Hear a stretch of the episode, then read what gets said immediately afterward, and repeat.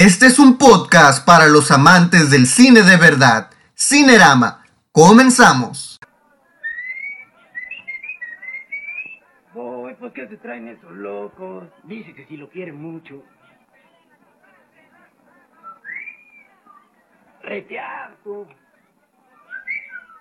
Anoche lo soñó. Él también. Cuéntame cómo. No te lo puedo decir. Que me cante una canción.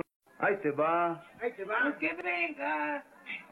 Ahí te va. Pues que venga. Ni hablar.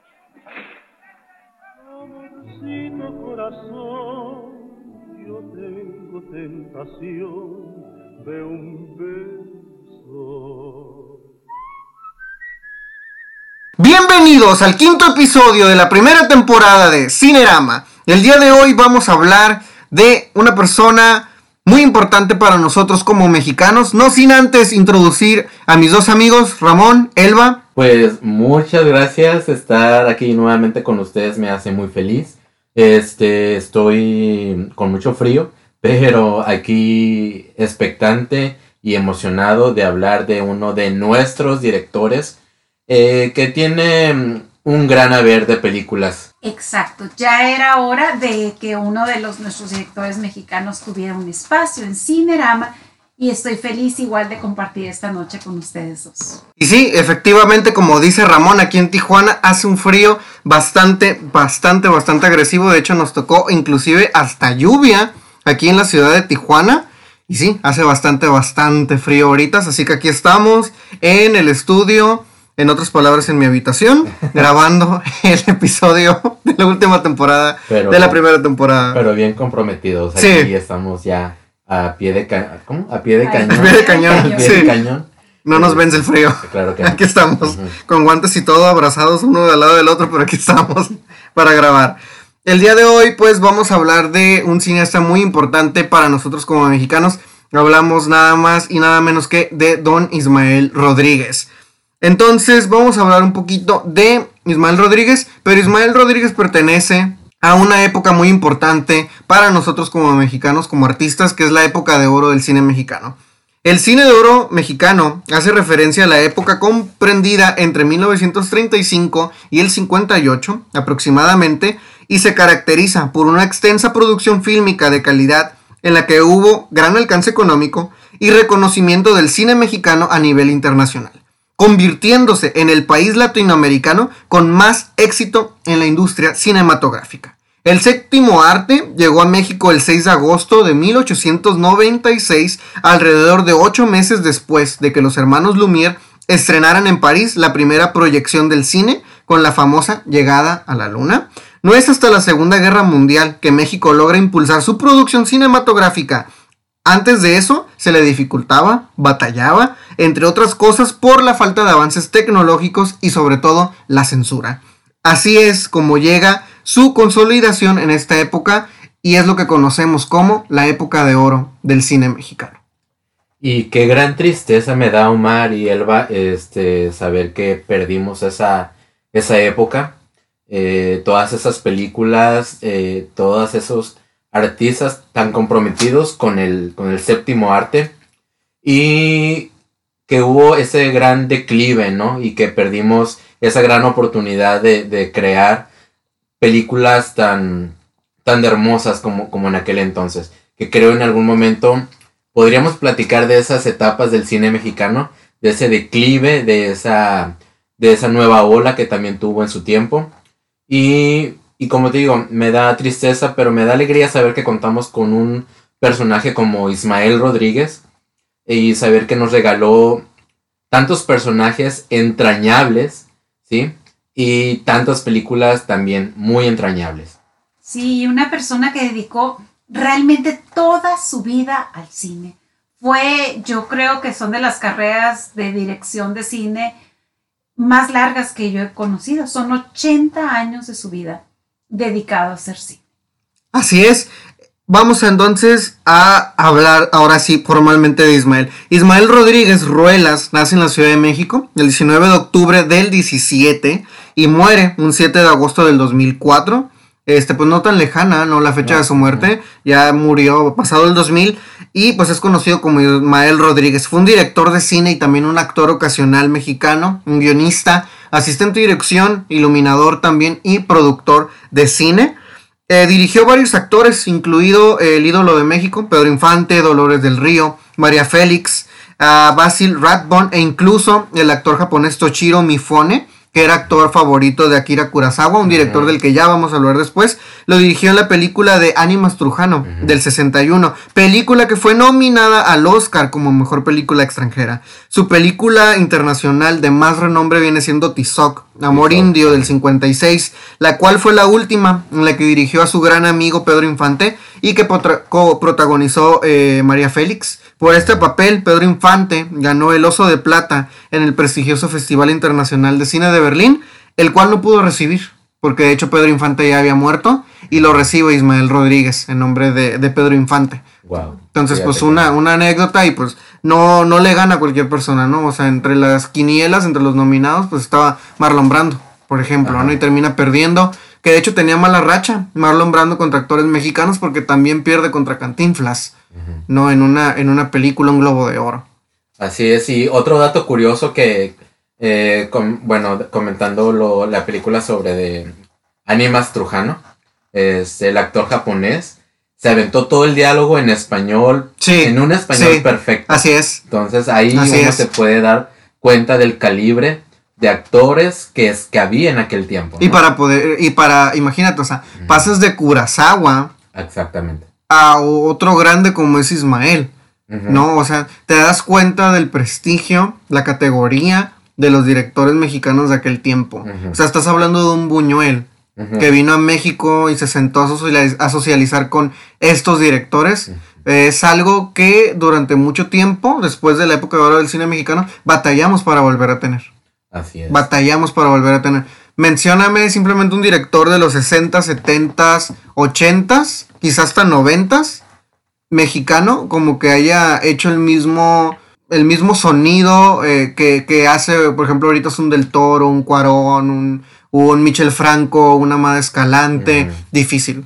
Difícil. más en los 70s, más en los 80s, con ese cine de ficheras. La gran mayoría de los directores se fueron por la televisión, se fueron por las Ujú. telenovelas, a dirigir noticieros, comerciales, Ujú. pero dejaron el cine a un lado. Totalmente lo fueron dejando a un lado.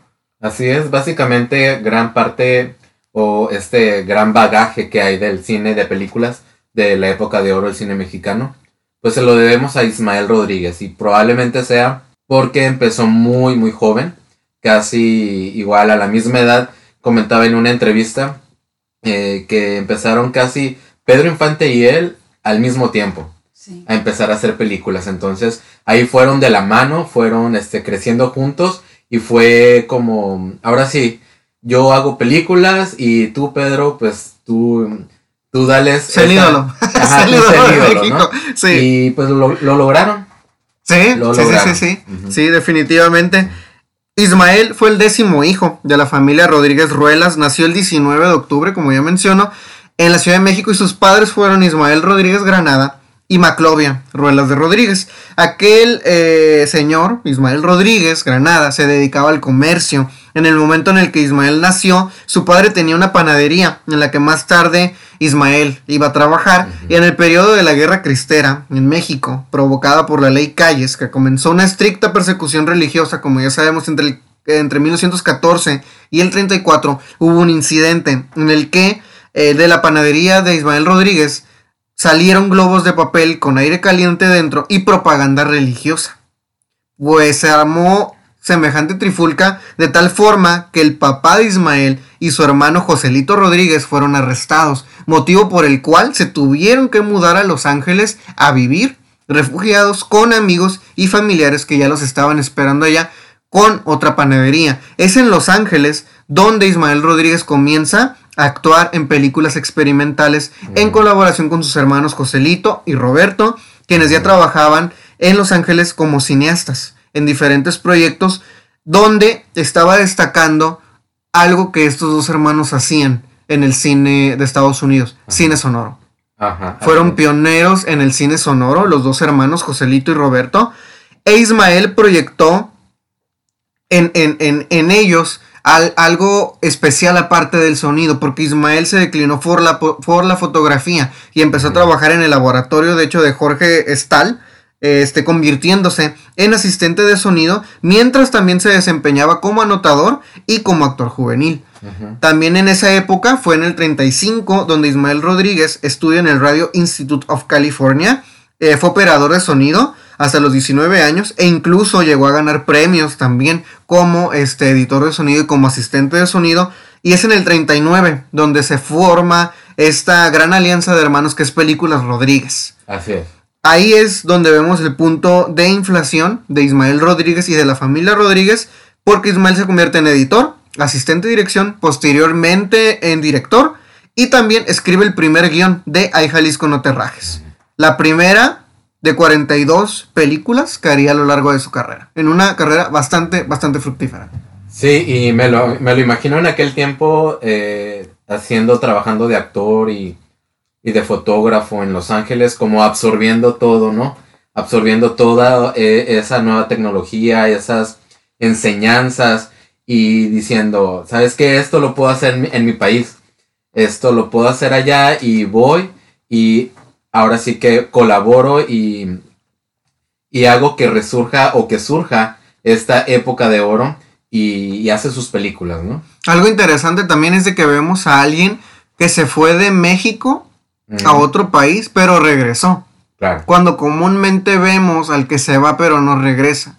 Al que se va pero se queda fuera, ¿no? Que es el mexicano que triunfa por fuera pero que ya no vuelve otra vez aquí, ¿no? A, a México como tal, ¿no? Que, que es lo que vemos muchas veces en otros actores, por ejemplo, actrices actuales que viven en Miami, viven en Los Ángeles y ya no volvieron. Ya no volvieron para acá, no compartieron ya lo que aprendieron, se quedaron de aquel lado Ujú.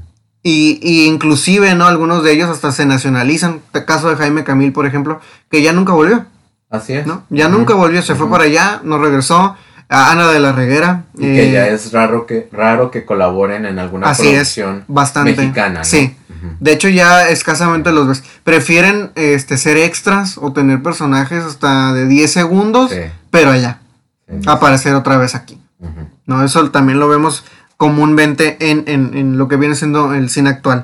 Este, en 1942 escribió, dirigió y produjo su primer largometraje, que es Qué lindo es Michoacán, con lo que se convirtió entonces en el director más joven del mundo a los 22 años de edad. En esta película emplea ya un estilo cinematográfico marcado, característico propio, que incluía, entre otros recursos, el empleo de la música para exaltar las emociones, reforzadas con tonadas en primer, con tomas, perdón, en primer plano y a muy corta distancia de los sujetos, buscando desde ahí una estética similar a lo que venía siendo el muralismo mexicano, que como ya sabemos, fue un movimiento artístico iniciado en México a principios del siglo XX, creado por un grupo de pintores intelectuales después de la Revolución Mexicana. Entonces, este, ahí podemos ver, por ejemplo, eh, que Ismael Rodríguez siguió esta corriente del muralismo y la trató de trasladar al cine, ¿no? Especialmente lo que vienen siendo los trabajos de José Clemente Orozco. Así es, así es, este, es muy interesante. Y a mí lo que me gustan de las películas de Ismael Rodríguez es, bueno, una, que en muchas sale Pedro Infante, ¿no? Creo que, este, a mí, debo de confesar aquí, que sí me han hecho llorar eh, nosotros los pobres, ustedes los ricos y Pepe el Toro, ¿no? Sí, Creo sí, que- sí, sí, sí. Esa sí mm, ha llegado a tocar esas fibras este, sentimentales. Y es lo importante, ya sabes, ¿no? De, de algún director y de alguna película, llegar a, a transmitir eso. Creo también eh, firmemente que ya en, en esa, en esta época, en estos años, ya sería muy difícil este, volver a realizar alguna película como con las mismas temáticas de Ismael Rodríguez, eh, con los personajes que, que él abordaba. Entonces, pero también estoy de acuerdo de que en ese momento, pues, las películas a la gente le emocionaba, ¿no? Este, esa mexicaneidad que que abordaba en, en sus películas el rancho, el ranchero, el macho, la mujer, este, necesitada de ayuda, ¿no?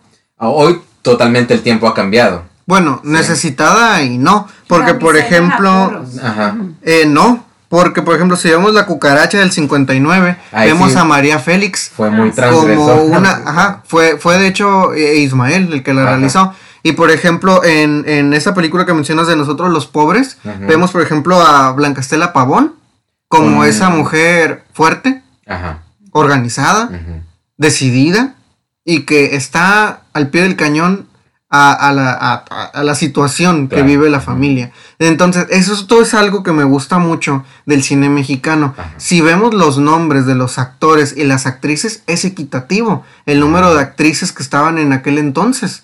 Porque estaba Blancastela Pavón, por ejemplo, María Félix, este, Isabel de Turbide, estaba Evita Muñoz, estaba esta, ¿cómo se llama? Esta actriz también, eh, ay, se me va el nombre de ella, ya dije Silvia Pinal. Oye, ¿cómo olvidar a la, a la abuelita de México, no? Sí, sí, Eh, es la que iba a decir, la bolita eh, de México. Sara García. Sara García. Y maestra de actuación de Pedro Infante. Imagínate. o y maestra de actuación. sí. Porque era una actriz muy estudiada. De Sí. método. Ajá. Y de bastante, ba- bastante escuela la mujer. Y muy Mucha de todo escuela. que, que pues obvia- que Se vuelan los dientes. Exactamente. Se vuelan los Ajá. Para dientes. poder ser la abuelita. Muy de y método. Sí. Y además, muy avanzados sus tiempos de que logró vivir su vida como ella quería.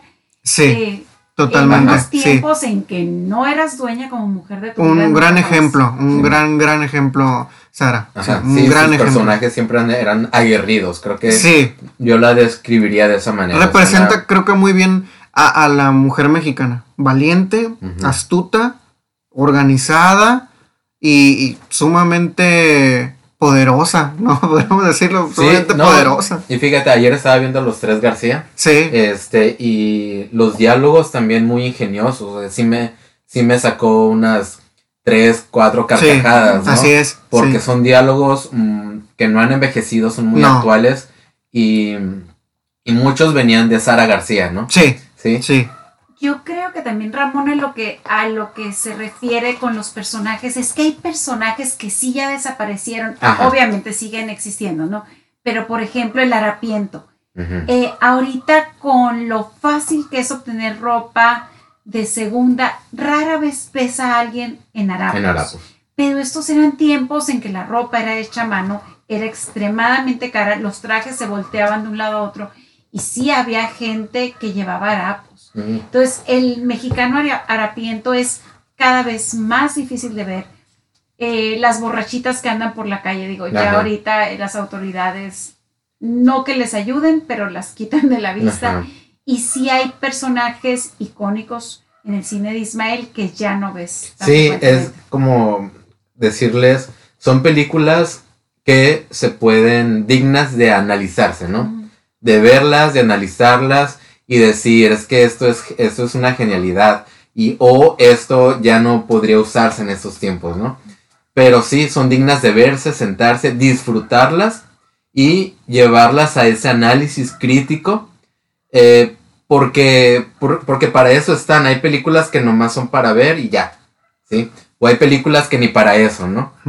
Entonces las películas de Ismael Rodríguez sí sirven mucho para un análisis más, más centrado, más, más hondo. Y Sí. un ejemplo de cómo se hacen las cosas bien. Claro. Así Ajá. es, sobre Sí. todo, sobre todo Sí. de cómo se hacen las cosas bien. Y eh, es en esta época precisamente donde el cine mexicano se enfocó en retratar temas cotidianos y representar personajes de la realidad social. Que, que estaba... eh, la sociedad de aquel entonces, por ejemplo, era una sociedad bastante dividida y sobre todo bastante, bastante clasista. Entonces es en esta época donde, por ejemplo, Ismael usa elementos narrativos de comedia, en especial la parodia, incluso podían representarse como caricaturescos algunos personajes.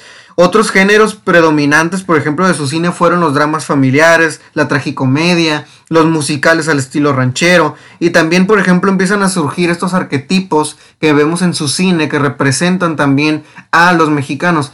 Eh, sé que no es una película de él, pero por ejemplo, El Rey del Barrio con Ajá. Tintán. Co- ujú.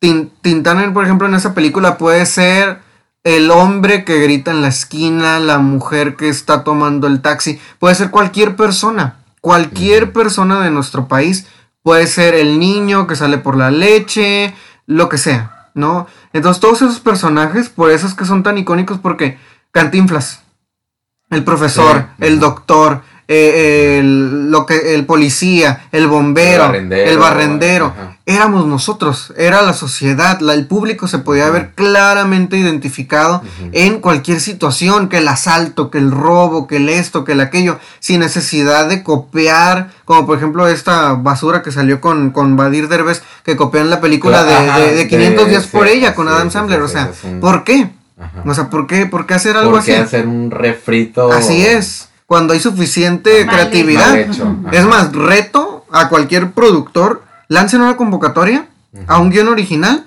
Les apuesto que fácil, fácil a nivel nacional, hay más de 10 que valen la pena. Mm, Facilito, más Sí. de 10, si no es que más de 100. Exactamente. Porque de que hay talento y hay buenas historias, las hay. Ajá. Es más, cualquiera de nosotros sabe una anécdota, sabe una historia, sabe una leyenda local o una leyenda familiar, Y que puedes- bien podría ser cine. Puedes partir de eso. Así es, así es. Sí. Podemos partir de ahí. que realmente hay solamente 13 argumentos en la vida. 13 argumentos distintos y que, y sí, que el, el- la Cinderella es uno de ellos, el- la, la separación, los que se separan y vuelven. Dicen que son 13 argumentos y les damos vueltas y vueltas y Sí, vueltas. así es. ¿Por qué México le gana el mandado a los países en aquel entonces? Por lo siguiente, en Europa y en Estados Unidos de lo único que querían hacer películas era de la guerra. De balazos y de guerra y que Hitler esto y que Mussolini aquello y que porque- el Pearl Harbor. Justamente se acababa la segunda re- la guerra Así mundial. es, ajá. así es. Y no pensaban en otra cosa. Pero México con qué viene? Con temas variados, versátiles, identidad cultural, algo que nos hace falta muchísimo ahorita, identidad nacional y algo que sobre todo nos dio influencia a nivel internacional y que México, oíganlo bien, era el país más moderno de Latinoamérica cinematográficamente hablando en aquella época. No había nadie que estuviera ni siquiera a los talones de lo que estábamos haciendo, ni en expectativa, ni en tema, ni en gusto de las audiencias hispanas. Porque estas películas le dieron vuelta entera, no solamente al continente, sino a Europa también. Se recuerda, por ejemplo, que Ismael Rodríguez, de hecho, pierde en Cannes, en Cannes en Francia, contra Luis Buñuel, Así es. un premio en el 58. A esa altura estábamos, de que concursábamos, ganábamos, íbamos, veníamos, y era un cine, el que hacíamos aquí, culto, un cine culturalmente importante, que reflejaba nuestro país, nuestras tradiciones, nuestra cultura, pero también, también nuestras imperfecciones mismas. Porque no era, era un cine honesto. Al final de Sí. cuentas, era un cine honesto. Porque a Pepe el Toro lo meten a la cárcel por una injusticia que se ha visto siempre. Entonces, reflejaban también muy bien eso. La pobreza en nuestro país, las carencias que teníamos, el La clasismo. el clasismo, Las diferencias ajá, muy marcadas entre rico y pobre, que es eh, lo que vemos en las películas de Tintán casi todo el tiempo. Ajá. Las diferencias que había y que siguen existiendo. A. Tintán, por ejemplo, no lo van a meter en, eh, a la cárcel, en la de ahí no me defiendas, compadre, por unas llantas. Ujú. Es por unas llantas que le roban a un carro que está cuidando, que lo van a meter a la cárcel y son llantas. No, son llantas, ¿no? Y por eso es que lo van a meter a la cárcel. ¿Por qué? Porque la otra persona tiene tanto poder económico que puede hacer eso. ¿No? Puede hacer eso. Ahora sí que como la canción, ¿qué nos pasó? Sí. ¿Qué, ¿Qué nos pasó? qué nos pasó? Y aparte algo también muy importante es los estudios. En Sí, aquel claro. entonces, por ejemplo, estaba Estudios Azteca, del que nació en el 37, Churubusco, que nació en 1950. Eh, también estaba, por ejemplo, este, el Consejo Nacional para la Cultura y las Artes, es cuando surge, por ejemplo, también el Conaculta. Eh, salen directores como eh, Fernando de Fuentes, los estudios del Tepeyac, Clasa Films, ¿no? Y vemos el crecimiento exponencial, diverso, del productor extranjero, del productor mexicano que viene a tierras aztecas a invertir dinero, a fortalecer la tecnología y a permitir la modernización también de lo que viene siendo el cine nacional, ¿no? ¿Qué es la consecuencia de esto? Un crecimiento significativo, culturalmente e inclusive económicamente en el país. ¿Por qué? Porque había trabajo. Sí, obviamente. Había Sí, trabajo. Era una fuente de trabajo Así muy es. importante en aquel tiempo. Desde el que vendía palomitas hasta el que producía la película. Sí. Más la gente que se contrataba para las producciones, los sets, carpinteros, Maquillistas. estilistas, maquillistas, músicos, guionistas. O sea, estaba a la orden del día. Era el negocio más rentable en nuestro país.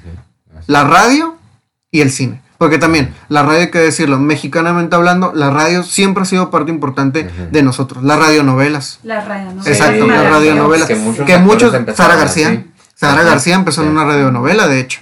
De hecho, era actriz de teatro, pasó a las radionovelas, de las radionovelas salta al cine. Por eso la utilización de la voz en sus personajes es una clase maestra de cómo se tiene que usar la voz. Sí. Porque la mujer sabía a la perfección cómo modular, cómo darle variación, color, tesitura a su voz, dependiendo la escena, ¿no? Y hay que aclarar que no todos los actores lograron hacer esa transición del radio Mm, al cine. No, Así No es, todos no se todos, pudieron, no, quedando, no todos. Sí, sí, sí, sí, sí. Y, y aparte en esto también vemos que en el 46 se fundó la Academia Mexicana de Ciencias y Artes Cinematográficas. Y en ese mismo año, ¿quién creen que llega a México? Luis Sí. Buñuel. Ah, eh, Luis Buñuel llega en ese año a México porque por la fundación de la Academia. ujú. Inclusive nos adelantamos a la Academia Cinematográfica Estadounidense. Nosotros la fundamos primero. Y viene una persona como él, desde su España hasta México, junto con otros. ¿Por qué? Porque ven organización, ven una estructura. No hay un consejo nacional, hay una academia. O sea, está la ANDA. También, por ejemplo, ahí la ANDA es cuando se funda la Asociación Nacional de Actores. Incluso los premios que se daban es- en ese entonces eran más prestigiosos. O sea, ya ganarse un Ariel, una diosa de plata, era, decir, bastante, ¿no? Sí. ¿Y sabes cuál fue eh, la primera petición de Buñuel cuando pisó México en el 47? Eh, no sé. de- Conocer a Jorge Negrete. Wow. Mm. Conocer a Jorge Y nunca Negrete. trabajó con él, Sí, ¿no? de hecho la primera película fue Gran Casino de 1947 Oh. y fue protagonizada con, con Jorge Negrete. Negrete. Entonces se cuenta la leyenda que bajando del avión lo primero que dice es, donde quiera que esté Jorge Negrete, me lleven. Bueno, y es que era una maravilla. Jorge Negrete era eh, eh, cantante de ópera, tenía Militar. estudios militar, Era militar. ah, estudió en, en uno de los castillos de la Loire. Eh, hay una placa en que de que aquí estudió Jorge Negrete. Sí, él Es que era una época muy culta. sí. Porque, por ejemplo, hablamos de Sara García, una persona extremadamente culta y en diferentes ramas aparte de la actuación. O sea, una persona sumamente preparada. Y también vemos algo que, por ejemplo, ahorita eh, Bárbara de Regil, por ejemplo, dice, es que yo tomé un curso de actuación de 28 Ajá. días y soy actriz. En ese entonces veíamos que iban a la escuela Ajá. a aprender de actuación. O sea, se tomaban O en sea, serio sí, verdaderamente ajá. lo que estaban haciendo. Inclusive hay una anécdota ahorita es que menciona Elba lo de, lo de Jorge Negrete. Pedro Infante se sentía muy intimidado ante Jorge Negrete por estas razones. Una, era más alto que él. Sí. Dos, había estudiado canto y no Ajá. solamente canto, ópera, Sí. como bien menciona Elba, era militar. Que sabemos, ser militar es tener un rango educativo alto, más él que ya era, tenía un rango, no me acuerdo si era coronel, sargento, Sí. pero a un rango tenía. francés, inglés, así es. Sí, o sea, Hablaba era un hombre que- era un hombre muy sabio. Una de sus cualidades ya te intimidaba, ¿no? O sea, Sí, Imagínate tener tantas, o sea, y verlo. sí. así es. Y obviamente que Pedro Infante. eh, Pues sabemos su origen. Sí, sabemos humilde, origen. extremadamente. Incluso hay un, un video donde Pedro Infante le agradece a Ismael Rodríguez, donde comenta que uno de los valores principales y más valiosos que tiene el ser humano, pues es la gratitud, ¿no? Sí, Se sí, le da y le dice, es que a mí Ismael Rodríguez me enseñó hasta hablar, sí, ¿sí? Sí. Me enseñó hasta cómo manejarme, cómo ponerme delante de una cámara, ¿sí? Por eso Sí. comenta que, que fueron creciendo juntos de la mano. así es. Y cuando Ismael le dice que van a hacer esta película de dos tipos de cuidado, que es una joya de, de- de nuestra época del cine mexicano, eh, Pedro Infante le dice que no, que no quiere hacer la película, porque le dice, ¿qué voy a hacer yo contra él. Ajá. que es un cantante pues finísimo de ópera, que estudió en la escuela militar, que sabe leer, ¿no? Que sabe, que sabe leer, que sabe escribir, porque Ujú. recordemos, él estaba apenas aprendiendo. Y, y cuando se van a conocer, este, de principio no se llevan tan bien. Hasta No, de después, principio no se llevan tan bien, hasta después. Sí. No es que se empiezan a llevar tan bien a tal grado que inclusive cuando Jorge Negrete pues, va, Ajá. va este, a, a fallecer, Pedro Infante le regala unos trenes, Wow. que es la lo que se cuenta, ¿no? que, que inclusive llegaron a jugar los dos Con los trenes de juguete. Sí, pues hasta eso que Pedro Infante tenía el talento pues nato, ¿no? Sí, Y pues nunca se le vio tan, en pantalla al menos, había química, había... Así es. Este, nunca se le notó esa intimidación, ¿no? no, no, y Sí, terminaron siendo muy amigos. Muy bien, ajá. Y terminaron siendo muy Sí. amigos. E inclusive, por ejemplo, Sara. Sara García, eh, ella pues fue su maestra, ¿no? De, de actuación. Y inclusive Ismael en varias entrevistas dice que le decía a Sara, súbete con el muchacho para que repases el texto, para que se lo aprenda. Y ella fue la que le empezó a decir, te tienes que imaginar esto, tú eres esto, tus circunstancias pasadas son estas, naciste aquí, naciste allá, por eso hablas así, por eso hablas asá, yo soy tu abuelita. Y él siempre le decía, no, usted es mi madrecita, que no sé qué, porque Sí. yo la quiero como si fuera una madre. Y, y- y a tal grado era su, su amistad y, y el sentimiento de maternidad que él sentía por ella, que inclusive ella le decía hijo a Pedro Infante. Y le regaló sus primeros calzones. Porque Pedro no estaba acostumbrado a A usar ropa interior. ajá. Ni calcetines, ni calzones, ni camisa debajo de la camisa. Y fue Sara precisamente la que le regala sus primeros calzones y sus primeros calcetines. Es que esas cosas eran un lujo. Sí, totalmente. Eran un lujo, ¿no? Eran un lujo. Y por ejemplo, vemos a un Pedro Infante que no tenía dinero a tal grado que se termina fabricando su primera guitarra. Y su primer violín. ¿No? Con, con madera él mismo, ¿no? Fabrica sus, sus instrumentos. Eh, en esta época también es cuando vemos las eh, estrellas más grandes del cine mexicano. Jorge Negrete, María Félix, Pedro Infante, Cantinflas. Dolores del Río, Blancastela Pavón, Pedro, Pedro Armendáriz, Elsa Aguirre, Luis Aguilar, Tintán, Joaquín Pardavé, Katy Jurado, Sara García, entre, pues ya sabemos la ton- Joaquín Pardavé. Joaquín Pardavé, Una. Clavillazo. Marga López. Marga López. Silvia. Pinal. Silvia Pinal. Silvia Pinal también. Silvia Sí. Pinal. Este, vemos también talentos que vienen eh, de, de fuera, inclusive a nuestro cine. Ah, ¿no? pues, Es- Tom- ese- Tongolele. Ajá. Tongolele, por ejemplo, ya viene de fuera, ¿no? Toshiro Mifune. Que Sí, el ajá, japonés sí. también. Entonces vemos a diferentes eh, celebridades nacionales. Y como dice una vez mi abuelita, en ese tiempo no había actores malos. Porque hasta los extras eran buenos. Claro. Hasta ajá. los extras eran buenos para actuar. ¿No? Y, todo, y eran actores carisma, completos porque todos cantaban, todos bailaban y todos actuaban. Exactamente. No, y más todo lo que sabían hacer, sabían maquillarse, sabían tejer pelucas, sabían hacer sus Pues. Pedro hasta el piano tocaba. Sí. Es que Venían del teatro, o sea, venían de. Sí, de, de hecho, esas para Pedro Que que, que ya nadie. hacer todos los Exactamente. actores. Ajá. es como antes Sí. se acostumbraba. Ujú. De hecho, antes acostumbraba, eres actor, tienes que saber bailar y me tocas un instrumento.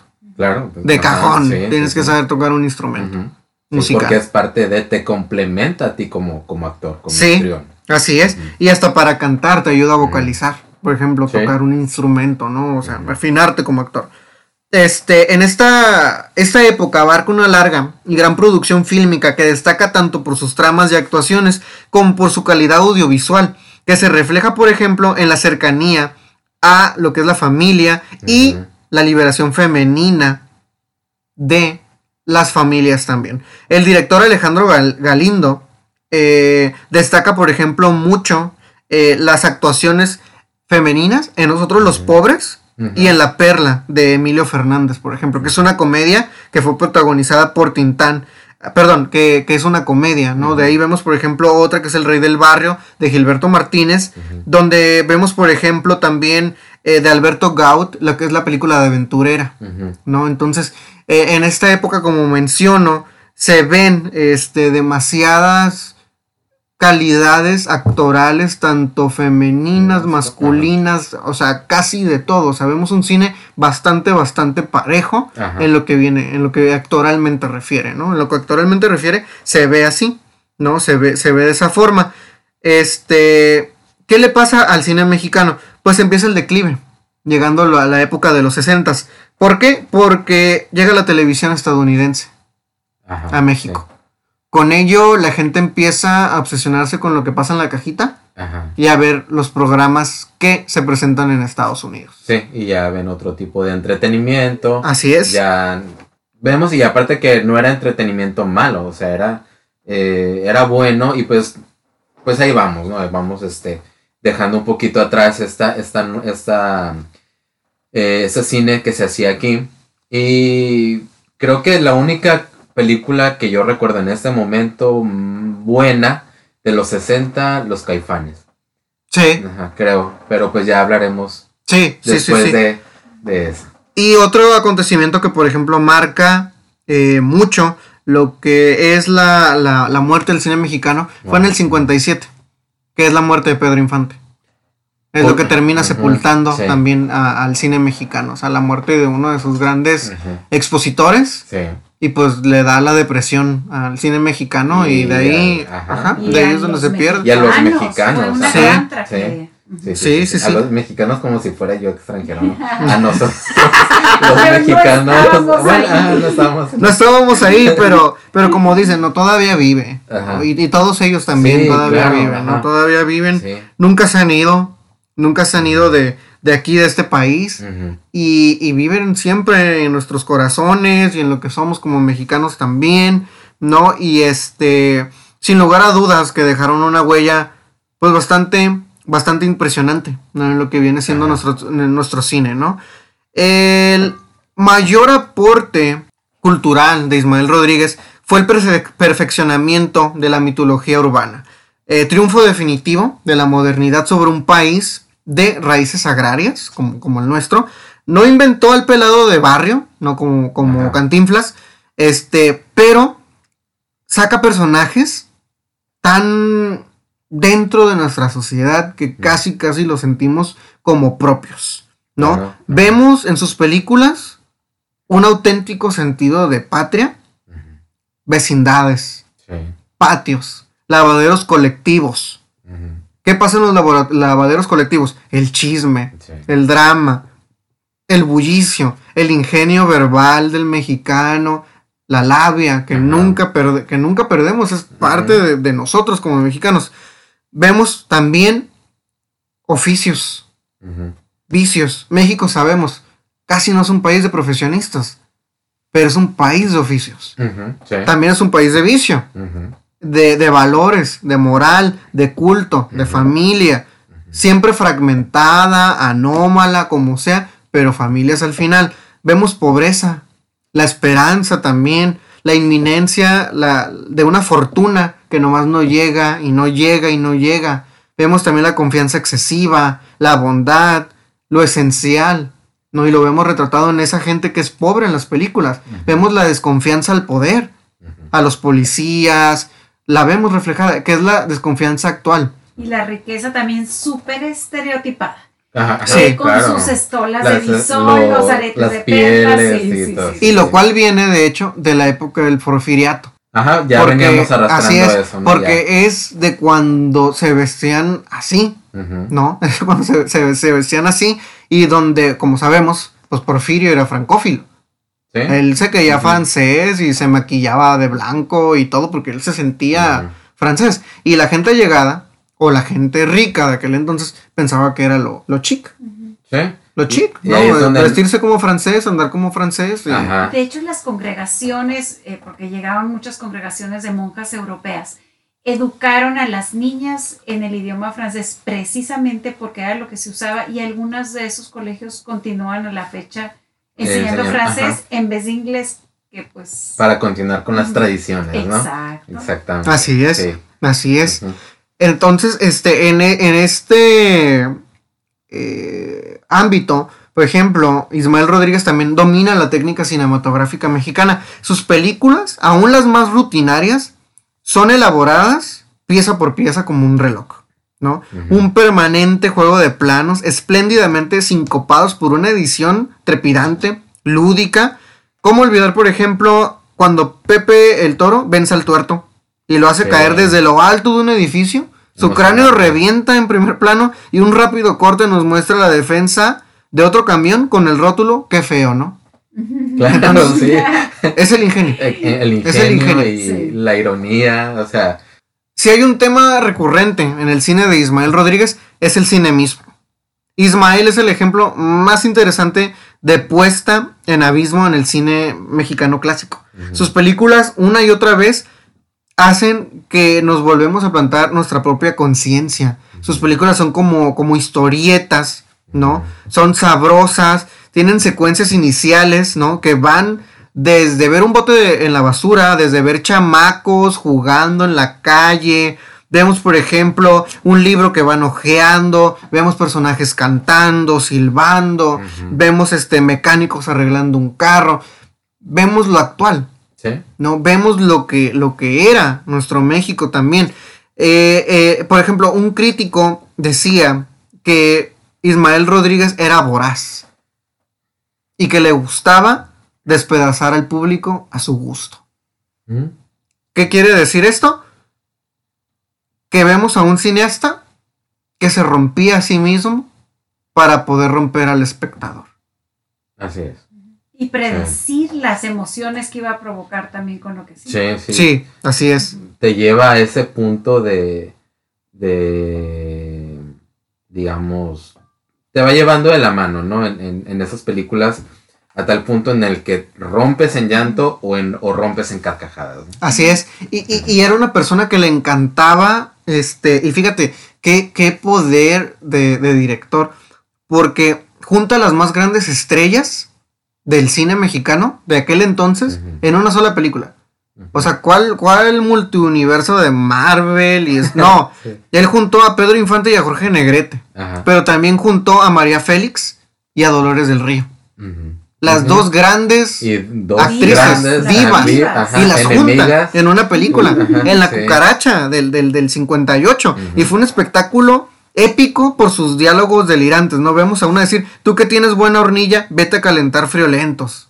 Sí, No, sí. le, le dice, le dice Félix a, a, a, a- a Dolores del Río. Ajá. ¿No? Le dice. Es lo que y te es digo. un diálogo. Ajá, los diálogos estaban bien pensados. Pero Sí, de manera tan bien muy fina, astutos. Ajá. tan fina Sí, y ingeniosa muy astutos. de Exactamente. darle la torre Sí, exactamente. Inclusive ajá. no vemos personajes femeninos actuales tan poderosos. No, Es más, yo no he visto ninguno. no, no, no, no, no, no, no va a haber. Como- como la- esos. Ajá, la cucaracha. hablando de México como tal, Sí, no, no, no de otro país, ¿no? Pero No. aquí no. No, no, no. Por ejemplo, fui a ver la de la de la del mesero. De, de, No, de Badir. Derbez. O sea, ahí no hay un personaje fuerte ni masculino, No. ni femenino, de, ni de ningún tipo. O sea, vemos el nepotismo de la familia Derbez, pero no vemos en realidad un cine que valga la pena ver. No lo vemos. Y, y así con otras películas también, que son comerciales, como por ejemplo ahorita estaba caminando y miré una película de, del hermano de... De, de hecho dice, dirigida por uno de los hermanos Cuarón, para que tú te quedes puta, la dirigió Alfonso, es. Carlos Cuarón, Sí. que no lo demerito, pero dirigió Rudo y Cursi, que junta a Diego Luna y a Gael García, eh, que, que, que pues ellos brillan porque pues estaban de moda, venían de Y tu mamá también, Ajá. ¿no? Y venían con este boom antes de irse para, para Estados Unidos. Y, y la película está ahí. ¿no? La película está ahí. Ellos dos, pues, son los personajes principales, no hay personajes, aparte de ellos, relevantes en la película. Y ahorita se mira esta película que se llama Amalgama, Ok. que es una película que se va a estrenar aquí en México, que la dirige Carlos Cuarón. Eh, mira el tráiler, Ujú.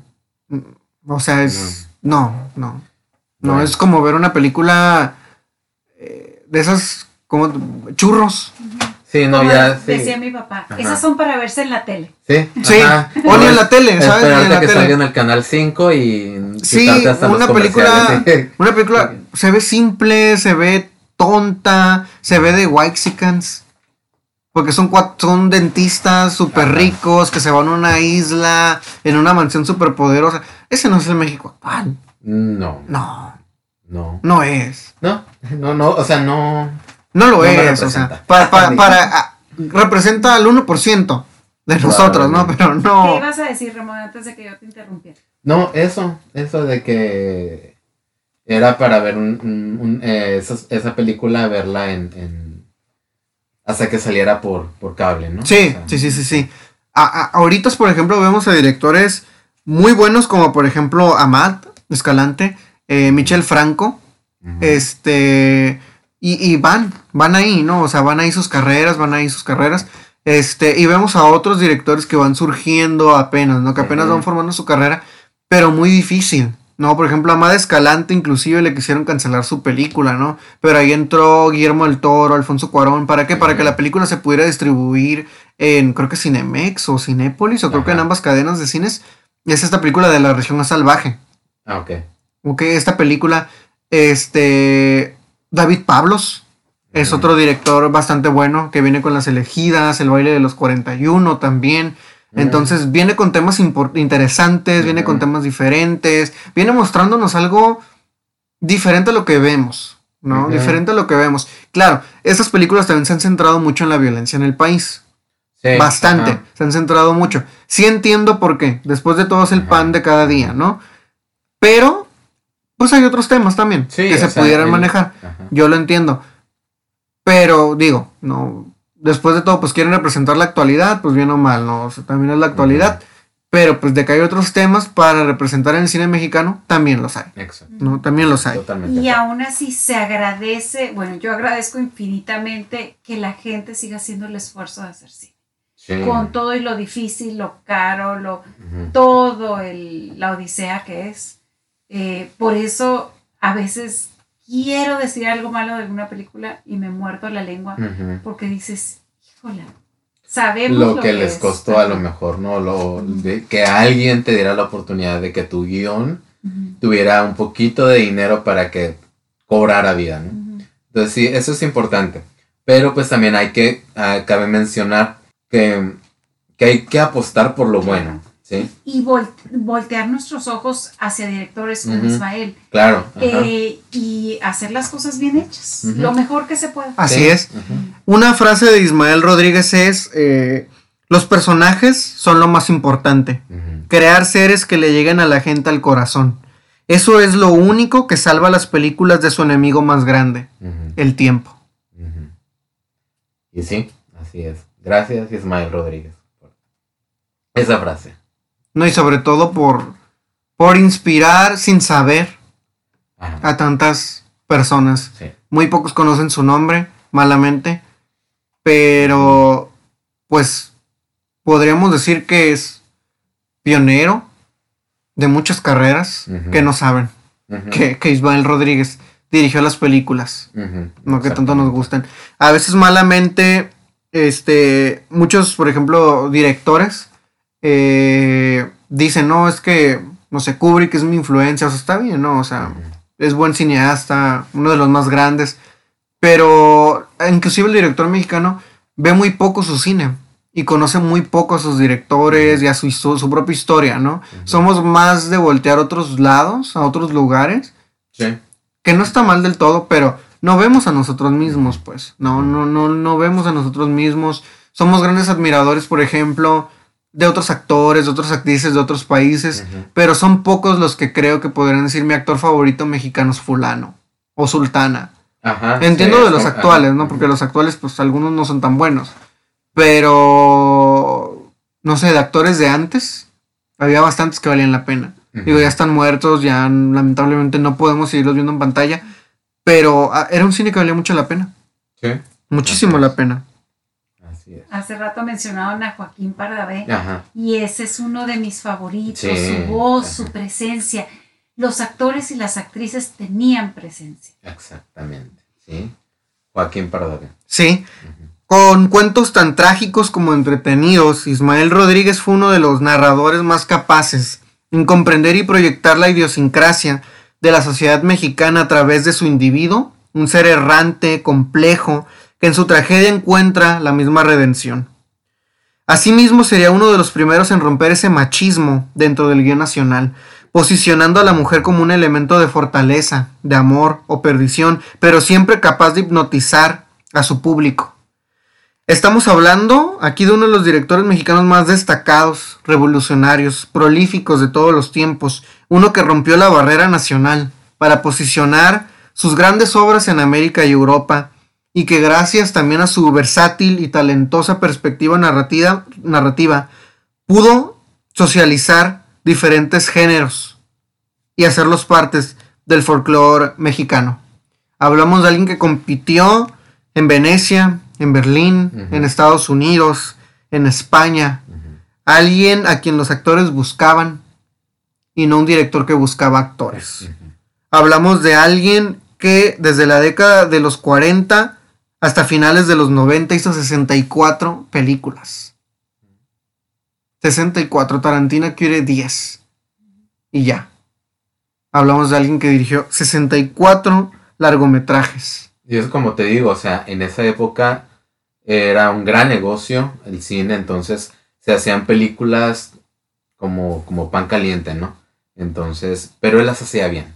Sí, Sí, sí. entonces, son 64 ajá. películas de calidad porque, por ejemplo, Woody Allen me puedes decir que hace una por año, pero no todas valen la pena. No todas valen la pena. Especialmente por allá del 2000 perdió mucho empuje. Creo que la edad le empezó a afectar, de hecho, a Woody Allen en la calidad de su cine, porque si vemos películas más actuales, como Café Society, ya no. Se ven vestigios de lo que era Woody Allen en los 70s, en los 80s, que fueron sus épocas más prolíficas, pero vemos los 90, los 2000 de Woody Allen y se nota. Se desvirtúa su esencia. Se nota, sí. Se nota que se va perdiendo. Intentó meter muchos nombres actuales, pero nomás no. Nomás no, no han dado. Si acaso Match Point con Scarlett Johansson podría ser como de lo más destacable de Woody Allen en los últimos tiempos. Pero sí se perdió muy feo. Sí, creo que en Match Es Point. Sí, Ajá. se ha, se ha perdido mucho, ¿no? Últimamente. Ni qué decir en épocas actuales, ¿no? Donde ya. Pues hablar de Woody Allen es casi sacrilegio. No, últimamente, ¿no? Ya casi es pecado mencionar su nombre Sí. junto con el de Harvey Weinstein. Pero bueno, vamos a las cinco mejores películas entonces de Ismael Rodríguez. Primeramente, eh, este es bonus, es Tizoc del 57. Ismael Rodríguez se encontraría en Pedro Infante, el socio perfecto, desde la primera vez que lo dirigió en el 44, logrando una mancuerna legendaria que terminaría con eh, catapultar a Pedro Infante entre los más grandes ídolos internacionales y nacionales, eh, ganando la mejor actuación en el Festival de Berlín. Ismael tomaría a- al Pedro Infante machista que vemos en, en, algunas de- en algunos de sus personajes, no digo que él sea machista, sino en sus personajes, Ajá. y lo cambiaría, le daría la vuelta totalmente, ¿no? Sí. Y lo haría un hombre sensible, en Tizoc, lo haría un hombre dulce, tierno, inocente, infantil hasta cierto, hasta cierto punto, enamorado perdidamente de María Félix, eh, que, en este, que en este caso no vemos un Romeo y Julieta al estilo México. Y una María Félix hermosísima. Exactamente. Sí, en su plenitud. A mí se me ¿no? hacía muy fea, pero sí, bonita. No a la sé. mayoría de los hombres no les gusta su actitud, la después de las doñas. Ajá. Pero si tú la ves en sus papeles anteriores, era una belleza. bueno, a mí porque se me hacía más bonita Silvia Pinal. Sí, es que. Eh, Ajá. Honestamente, a mí se me hacía más bonita Silvia Pinal. O esta Isabel de Iturbide también se me hacía más. Ya, No ya sé, se me hacía la más bonita. Ella te va a salir en una película de Tintán que se llama Hay amor como más puesto. Ah, ok. Ok. ok, ok. Ajá, ya te va a salir en esas películas. Pero sí, no, eh, a mí personalmente Silvia Pinal se me hacía más bonita. Pero sí, en esa época había actrices muy, muy bonitas, Sí. ¿no? No, y era sí. belleza natural. Sí, Realmente sí. No había nada No. No, no, no, no, arreglarte no. Más que No, tubos, laca de Sí. pelo. Sí. Había ahora sí que muchos trucos, pero no había nada de ni, de ni de botox, ni de hilos. Nada. Nada. rusos, nada. O sea, A las cinturas. ahora sí que era, las cinturas que, que tanto se lucen era en un las rigor, películas, ¿no? era un rigor y María Félix decía, o sea, a mí jamás me vas a ver guarachuda porque yo me debo a mi público y a mí me vas a ver impecable, mm, impecable y bella. Y Sí. decía que daría, yo daría cualquier cosa por poderme comer un chile relleno. Ajá. O sea que nunca pudo comer sabroso todo lo Exacto, que ajá. O sea, era, era eso, un rigor que tenían hasta para eso. Sí, sí. Vamos a los tres García, del 47. Sí. Eh, esta película es las más poderosas e Ismael da un golpe de autoridad en la mesa por lo siguiente. No vemos una familia patriarcal, No. Vemos No, una no, familia matriarcal Matriarcal. en esta película. Golpe pleno de autoridad en 1947 de Se acabó la familia dirigida por el papá. Exactamente. Entra Sara García escena, es la matriarca, la abuelita de México. Y toda la, la conjugación del drama, comedia. Vemos un Pedro Infante en su punto ideal Y a la orden, dispuesto a romper contra esos tabús, contra esa, no sé, hasta cierto sentido, eh, sentido primitivo, ¿no? Que antes, anteriormente venía manejando el cine. Y vemos en este gran esfuerzo cómico la una de las películas más destacables de Ismael Rodríguez. Sí. Vemos una química en el reparto energizante. A una Sara García que te parece de 25 años Sí, actuando con estos muchachos Con una energía. y a los agarra a bastonazos y, y les dice que son unos machos cochinos y los regaña y los mueve. Vemos una película que rompe, Sí. rompe lo que se venía viendo en México y nos muestra a las familias como son. Por algo le decimos a las mamás, jefa, Sí, así es la tenía- jefa. Es impresionante. Ayer que, el- que le estaba viendo dije, este es un matriarcado total y, Sí. y poderoso, ¿no? O sea, De ahí vamos a Ánimas Trujano, del 61, que es la ganadora del Globo a la mejor película extranjera. Este, y resulta de la, de la comunión de Ismael Rodríguez con el legendario Tochiro Mifune, ¿no? Este, lo apadrina, lo desdibuja, este, y lo vuelve, ¿no? Lo quita del arquetipo que tenía del samurái japonés, ¿no? Pero Ismael Rodríguez trae algo muy interesante a México con él que es el método del teatro kabuki. Fíjate. Y logra desentonar pasajes, desarrollo, ¿no? Lo vuelve en esta película odioso, borracho, vividor, ¿no? Eh, hace una sátira del poder, de las cábalas, el- e inclusive este, es una película muy astuta, bastante muy astuta. Y con esto abre la puerta a traer esta metodología teatral, esta metodología actoral, por primera vez a México. De parte pues de alguien de Japón. Entonces pues una película bastante, bastante importante y que nos trae algo nuevo a nuestro país también, sí. ¿no? De ahí nos vamos a nosotros los pobres del 48, Ah, no. que es la fábula de la desgracia de Ismael Rodríguez. Edifica el homenaje hacia el pobre, hacia el barrio, hacia la, hacia la vecindad. No cabe duda de la influencia que esta película tiene en las telenovelas actuales. Bastante. Formato que de hecho desbarata todo lo que viene siendo la época de oro del cine mexicano, las telenovelas. Este, y creo que, que no se podría eh, tener una película más bien realizada en esa época que nosotros los pobres, ¿no? Eh, por ahí se dice que Ismael Rodríguez se basa en el libro de Job de la Biblia para poder crear este universo, esta trilogía de nosotros los pobres. Este, vemos extrema pobreza, cárcel, hurtos, un tema del que casi no se habla tampoco en el cine que es la muerte la alegría que podemos encontrar o no encontrar en el hecho de vivir también. Y vemos un México que es testimonio, ¿no? Un México que es testimonio y que sobre todo nos entrega una de las piezas centrales musicales más importantes en nuestra historia, que es el Amorcito Corazón, Claro. de Pedro Infante a la Chorreada. Sí, sí, sí. es- Sí. o sea, es- Y así a la chachita, ajá. y a la chachita. Sí. Entonces ahí, por ejemplo, este, pues vemos, ¿no? Este, bastante bien reflejado. Y pues la anécdota, la anécdota que ya, que ya sabemos, este, pues cuando muere, ¿no? Torito. Este, Torito, no, pues ya es bien sabida la historia de que, pues Pedro sí se, se deja, ¿no? Se deja, se deja ir. Se cuenta que lloró media hora, otros dicen que una hora, pero fácil más de 20 minutos se dice que sí estuvo llorando Sí, y, y- y viviendo, ¿no? Cosas de su, de su propia vida. Esa intensidad, o sea, que ves en, en la pantalla, pues se vivió también en, en el, en el set, ¿no? Sí, totalmente. De ahí nos vamos a Los Hermanos del Hierro, una película muy extraña de, de Ismael Rodríguez. Extraña porque casi nadie la conoce, que es del 61 y es un western mexicano. Es salvaje, revolucionario, musical. Viene con Antonio Aguilar, ¿no? Que lucha contra su hermano por el amor de una joven que es Jacinta. No vemos un western complejo sádico, romántico, que puede equipararse sin problema a las piezas de Sergio Leone, por ejemplo, eh, hablando de, de- de- de los westerns, eh, este, spaghetti westerns, ¿no? de, Ujú, de- Europa, y de los westerns también que se hacen en, en Estados Unidos, ¿no? Esta película este, es ágil, es una película desembocada, parece una cacería completamente, y es una metáfora de la tragedia, bastante, bastante genial. Y de ahí pasamos al Hombre de Papel, de 1963. Este es un cuento de hadas a la usanza en México. No es una película surreal, única en captar la desesperanza, la aventura, la ternura y la tragedia con los mismos niveles de emotividad, pero también de calidad. ¿no? Esta película es magistralmente interpretada, ¿no? Por Ignacio López Tarso, ¿no?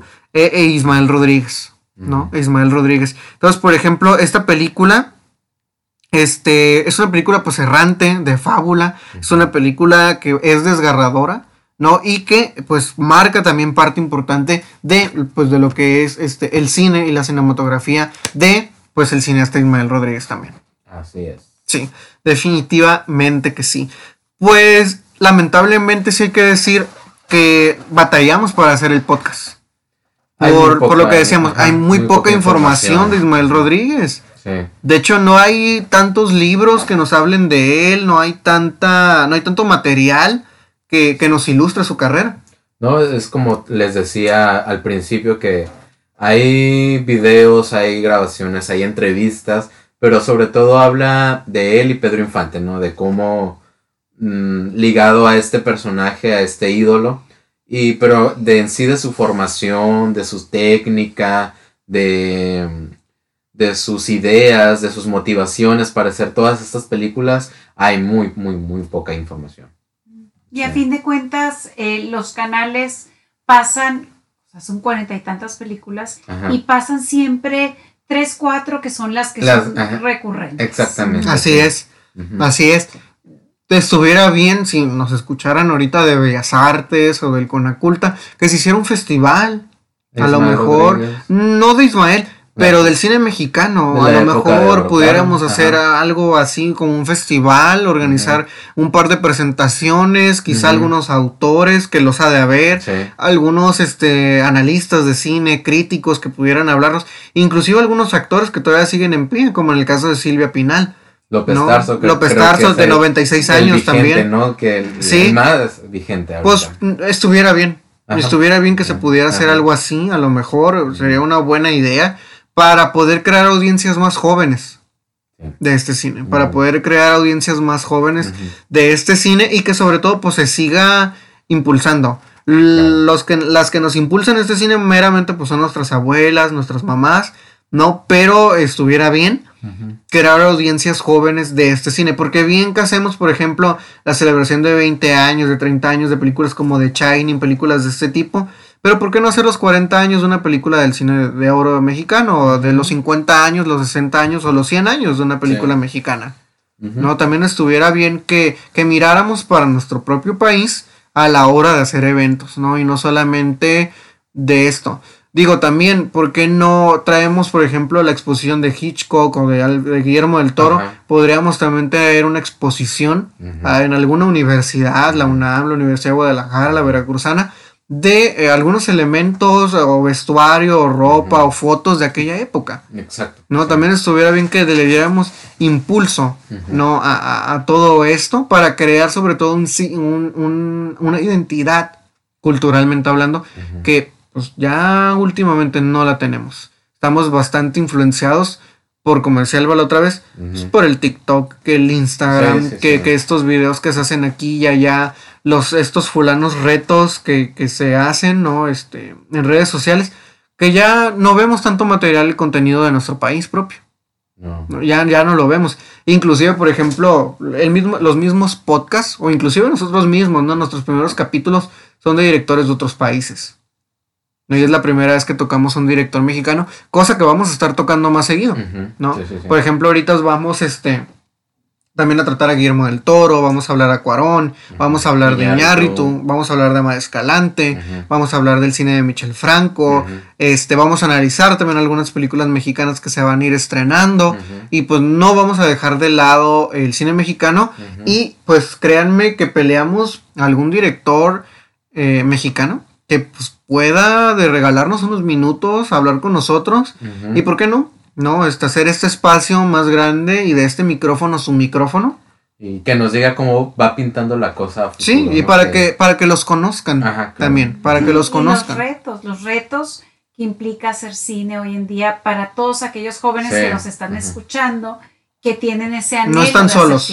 No están solos. No. No, no están solos. No están locos y no se van a morir. de No, a cualquiera- ahorita eh, el chiste es animarse, ¿no? Sí, El chiste es empezar, o sea, la mayoría de los directores empezando empezaron haciendo un cortometraje, sí, ¿sí? sí. O un su- video de un minuto. Exactamente, con una idea, con un guion, con su hermano, O hasta su sin guion. hermana. Eh, El Exactamente. primer cortometraje que yo dirigí, este de nostalgia, fue sin guion. Y le dije a una actriz que era amiga mía, ¿quieres grabar algo? Sí. Sí, sí. Vino, grabamos con mi celular, sin guion alguno, y dio cuatro minutos de un cortometraje. Pues la verdad me, me pone orgulloso. Sí. Me, me pone bastante orgulloso el trabajo que hicimos. Este, y en los pocos festivales que llegamos a participar, me pone feliz el hecho de haberlo concebido en un solo día, sin guion, Ajá, pero no sé la historia. ajá. La historia definitivamente creo que creo que pues es lo que lo que pelea ahí. Sí, sí, sí, claro. En- entonces sí, def- definitivamente hace falta, hace falta este todavía pues más impulso a nuestro cine y pues que siga Mira. avanzando. Mira, yo ahorita, yo digo que ahorita ah, ahí están las plataformas, aquí está la tecnología, aquí están las ideas, eh, creo que tenemos herramientas muy cercanas a nosotros y el chiste es animarse. Poco a poco se van a ir dando las cosas y nada más no hay que desesperarse también. Sí, sobre todo no hay no hay que desesperarnos y no hay que pensar que que no se puede hacer cine.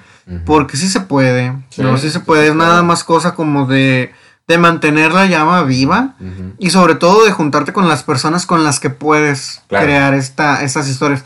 Recuerda que no toda la gente te va a apoyar, Exactamente. pero va a haber quién, sí, va a haber quién. así es. Y si eres director de cine, estudiante de cine, actor de cine o algo por el estilo, nos estás escuchando ahorita y quieres decirnos tu opinión, tu perspectiva o quieres un minuto, adelante. Nos Ajá. encantaría Adelante. leerte. Claro que sí. O inclusive invitarte. O mándanos un audio. Sí, y lo reproducimos sí, sí. con todo gusto también. Ajá. También, digo, ya con tecnología en mano, Ajá, un audio hasta un video. Y aquí mismo lo reproducimos también. así es. definitivamente. Hablamos entonces también ya, eh, desligándonos del tema de Ismael Rodríguez, de eh, lo que vienen siendo los estrenos. Pues esta semana se estrena la película de Spider-Man.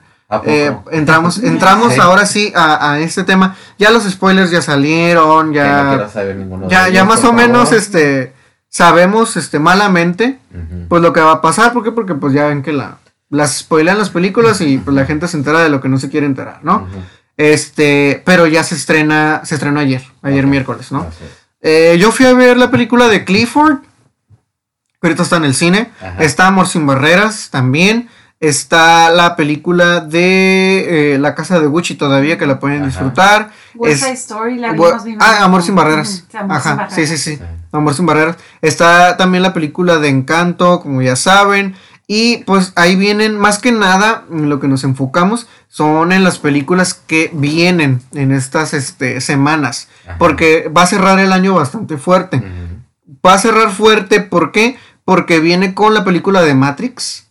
Sí. La película de También, Matrix viene con esa película de Cordero, que es una película de terror psicológico de Islandia, de Vladimir Johansson, que se dice que es una película que va a marcar un antes y un después en el terror psicológico. He visto los avances, los avances inclusive dan miedo. Entonces creo que estamos ante un muy buen director, islandés desconocido, que a mí me encantan los directores desconocidos porque no están corrompidos. No están corrompidos por Sí, los no, estudios. Ajá, exactamente. Entonces va bien, va bien. Sí. También viene La isla de Bergman, que es también una película de Francia. Este, con Tim Roth, Mia Wasikowska, de Mia Hansen Love. Muy buena película. Y ahí viene. Viene Spencer también con Kristen Stewart, que ahora a ver si quita su cara de aburrimiento. Y viene con Pablo Larraín en esta película, este director español. Este, interpreta a la princesa Diana. Ya hemos visto muchas veces esta historia, pero aquí viene de nuevo. Aquí viene de nuevo.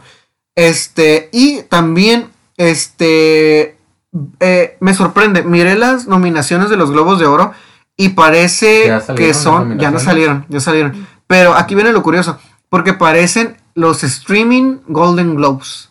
Nominaron puras películas de, De Apple. TV, de Netflix y de Amazon Prime. Pero no Pues ves la crónica ahora- ajá. francesa, no ves la casa de Gucci. De eso, la casa de Gucci nomás tiene a Lady Gaga nominada. Pero en nada más la nominaron. Ni la crónica francesa tampoco, ni Misterio en el Soho. Tampoco de Edgar. Wright, no tiene nominaciones. Yo a veces no entiendo a los de la academia. Bueno, aquí es eh, la, la- la prensa, la prensa extranjera. Sí, sí, Ajá. sí. La Bueno, prensa extranjera. es que- que bien dijo. Que también está muy ligado, tú sabes que por lo regular los actores eh, que están nominados como mejores eh, actores y actrices son los mismos que van a estar en, en los Oscars, ¿no? Entonces, Sí, como que está muy ahí, te Y- puedes ir dando una idea. ¿no? así es. Y que de hecho vemos a, a Ricky Gervais eh, que se burla, ¿no? Que dice que, que los agentes, ¿no? De estas personas, sin lugar a dudas, este, si Al Qaeda no lanzara un- Sí. un- un- un- una plataforma de streaming, los agentes de, de Brad Pitt y todos ellos llamarían. Sí, claro. porque les vale un cuerno. Sí, sí, no sí, les vale un cuerno. dijo en, el, en, el, En los Golden Globes pasados. ajá. Y sí, Sí. efectivamente, ¿no? Las nominaciones están bastante Ajá. extrañas. Están bastante, bastante extrañas. De hecho, eh, nominaron ciertas películas que están, eh, como les menciono, en muchas, muchas plataformas, pero que no vemos en cartelera y que no hemos visto tampoco en, en- en cartelera.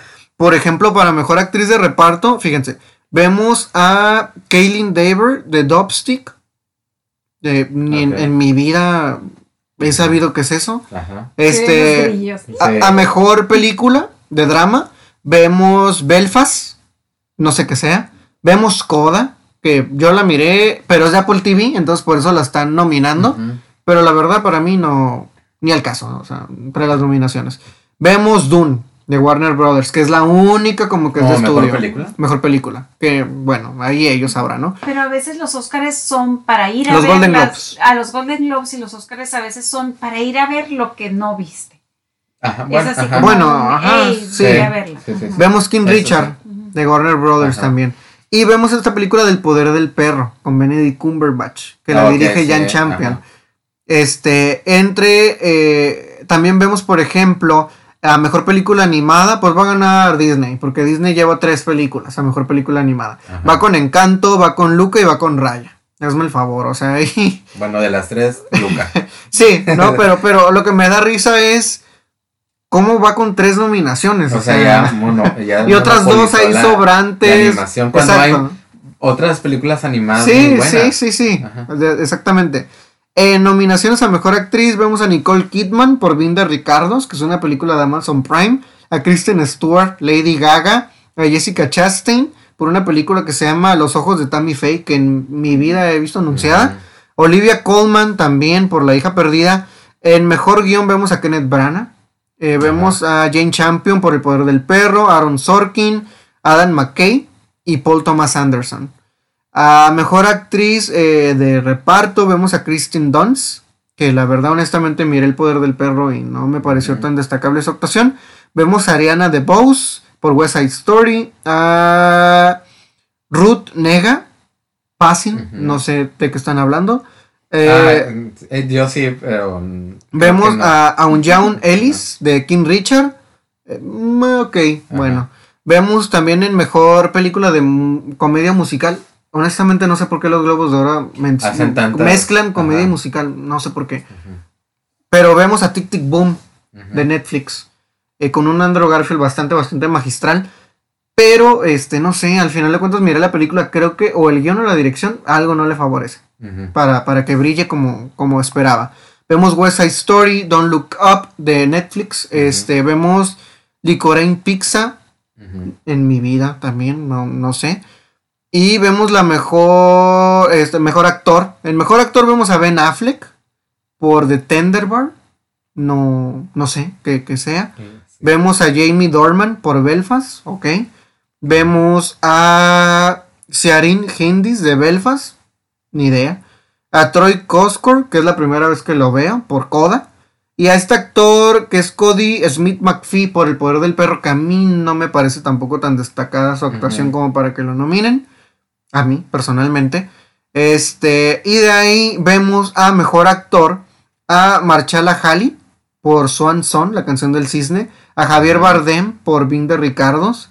A Will Smith por soltar la, la lágrima bien a gusto. Ajá. A Denzel Washington.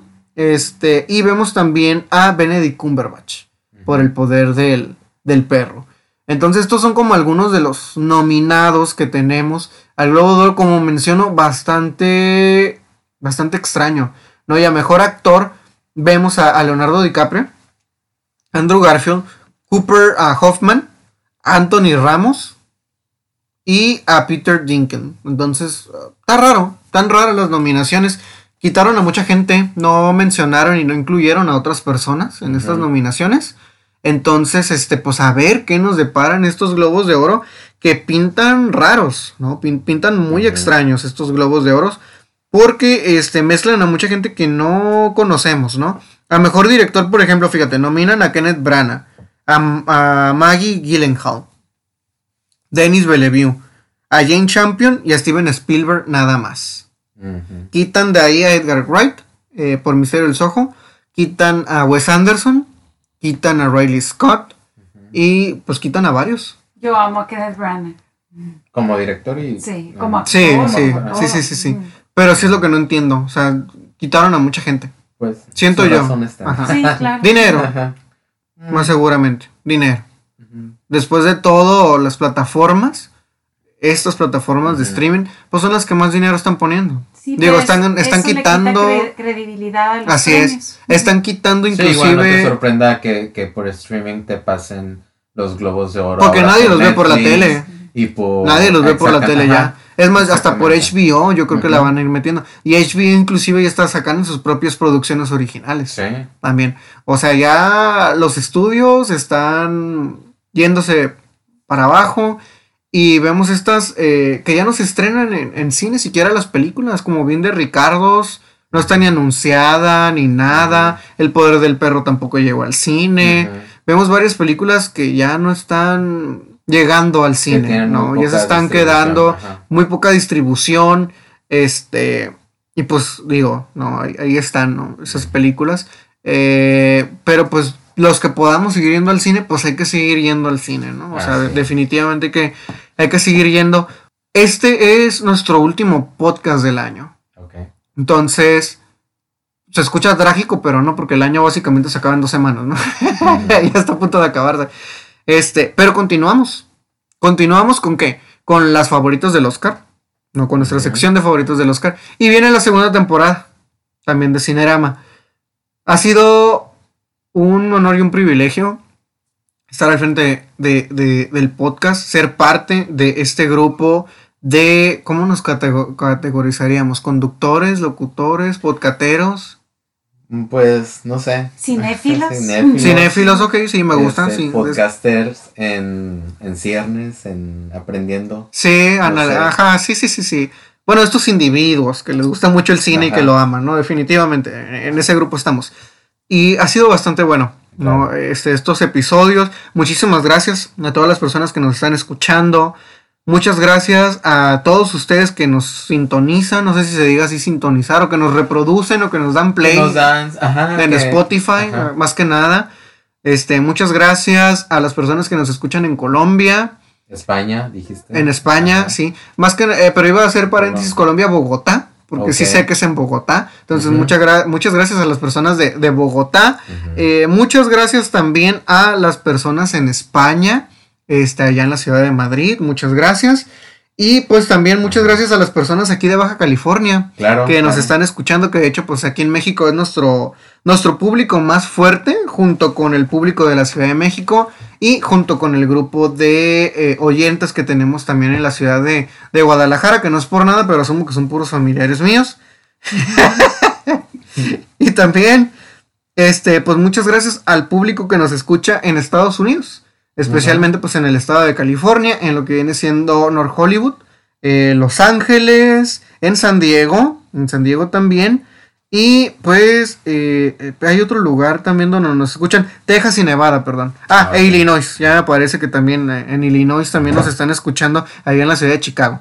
Entonces, pues muchas gracias a las personas que nos están sintonizando cada miércoles en estos episodios de, de Cinerama. Ajá. Este, Muchísimas gracias, felices fiestas, Navidad, Año Nuevo, eh, Kwanzaa, todo, depende de lo que tú festejes. Ajá. No dejes de ir al cine.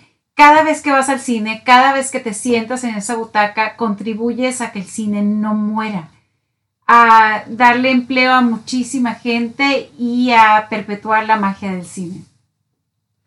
Así es, pues igualmente, eh, deseándoles muchas felicidades, felices fiestas, un gran abrazo de a todos aquí los baja californianos y a toda esa gente hermosa que nos escucha de todos de esos países que acabamos de mencionar y espero nos escuchen de otros países también, que nos den esa sorpresa. Y pues aquí, terminando con, con este quinto episodio, ¿verdad? Quinto quinto episodio de la primera de temporada. primera temporada. Eh, igual compartiendo el mismo consejo de, de Elba. Vayan a ver cine, consuman cine, eh, vivan cine, aprendan del cine, todo. Eh, ahora sí que abrácenlo, ¿no? Y vayan a ver Titán. Ah, sí. Ah, sí, sí, sí, sí, sí. Vayan a ver la película de Titán. Sí, sí, señor, sí, señor. Vayan a verla. La francesa, sí, Sí. definitivamente. Transgresiva, la palabra. Sí. Transgresiva. Sí, bueno, muy buena película. La, directora de Boraz, sí, Julia mis respetos. mis sí. Respetos. Jane Champion también. Ahí van, ahí Ujú. van, ahí van. Pero sí, muchísimas gracias por, por estarnos escuchando. Y no se desesperen, pero sí nos vamos a ver pronto. Vamos a aprovechar estas semanas para preparar más contenido para ustedes, para planear nuestros capítulos, lo que vamos haciendo, cosas nuevas que se vienen. Síganos en Instagram, nos pueden también seguir en Facebook, ambas como Cinerama. Ahí nos pueden escribir, nos pueden comentar, inclusive si quieren que hablemos de algún tema, si quieren que toquemos algún director en específico, directora, adelante. También nos pueden decir con todo gusto y queda abierta la invitación. Si haces cine y nos estás escuchando, quieres un minuto al aire, adelante. Sí. En Instagram estamos como Cinerama TJ, también para que nos den seguir y se enteren y de las pistas y de todo lo que vamos a estar hablando en los próximos episodios. Así es. Entonces, sigan leyendo libros, vayan al teatro, súbanle la radio, sigan mirando cine y empápense de cultura por amor de Dios. Adiós. Hasta la próxima. Bye.